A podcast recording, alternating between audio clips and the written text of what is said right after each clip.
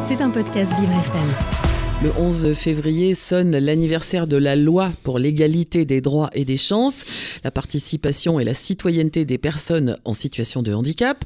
Datant de 2005, cette loi renonce à une approche strictement médicale du handicap et elle a été une avancée majeure pour euh, les personnes dans cette situation.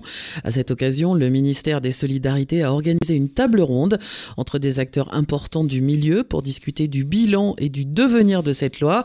Fabien Muller s'est rendu à l'Institut national des jeunes aveugles aux invalides pour en recueillir les propos. Bonjour Fabien. Bonjour Dominique. Frédéric Loto, le directeur de Vivre FM, avait l'honneur d'être maître de cérémonie de ce moment de partage. Face à une assemblée où se mélangeaient jeunes, députés, travailleurs, responsables associatifs ou institutionnels, tous concernés par le handicap. Selon le témoignage de la créatrice de l'association La Cour des Grands, cette loi a notamment permis de créer des dispositifs d'inclusion pour les adolescents et adultes autistes.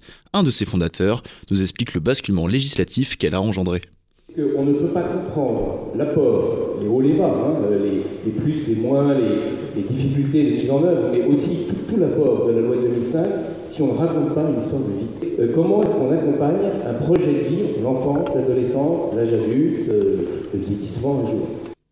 Cette loi a permis de passer d'une logique d'indemnisation à de la compensation, nécessaire au respect de la mise en place de conditions nécessaires à l'inclusion. Mais pour Patrick Goé, l'enjeu ne se trouve plus dans la législation. Patrick Goé. Aujourd'hui, je suis président de la Fondation internationale de recherche sur les handicaps. Quand on a adopté la loi de 2005, j'étais délégué interministériel aux personnes handicapées. Donc un des acteurs, si vous voulez, de, la mobilisation et de la coordination des travaux. Le texte est bon. Il ne faut pas y toucher. Ce qu'il faut, c'est tout d'abord évaluer les points mis en avant par la loi et qui n'ont pas abouti. Il faut, en faire la liste. Et ensuite, les points que l'on estime euh, insuffisamment réalisés, il faut en faire une priorité. Et une priorité pour le quinquennat et la législature qui commence. Ça, c'est rendre le plus grand service à la loi.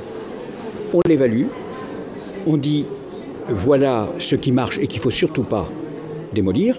Et puis, voilà ce qu'il faut perfectionner, voire réaliser. Geneviève Dariussec, ministre déléguée au handicap, partage ce constat, mais est quand même fière des avancées qui se sont opérées. Donc, 18 ans après euh, cette loi, je crois que l'on peut quand même collectivement se dire que beaucoup de choses ont évolué. Alors, c'est pas parfait, j'entends bien, euh, euh, les, c'est pas du tout de l'autosatisfaction ni de la satisfaction, mais dans notre société, les choses ont évolué, pas assez vite, mais elles évoluent. À l'école, dans les formations professionnelles, dans le travail, l'accès à l'emploi, dans l'accès au sport, dans l'accès à la culture, dans tout simplement tous les pans de notre société, les choses évoluent. Mais nous avons encore euh, une tâche absolument immense pour euh, arriver en fait à l'objectif que je donnais au départ, qui est celui en fait euh, du mot euh, inclusion qui n'existerait plus en fait, parce que le fait d'accueillir quelqu'un, une personne en situation de handicap, serait bah, n'amènerait pas à des commentaires ou à des difficultés, serait une chose naturelle.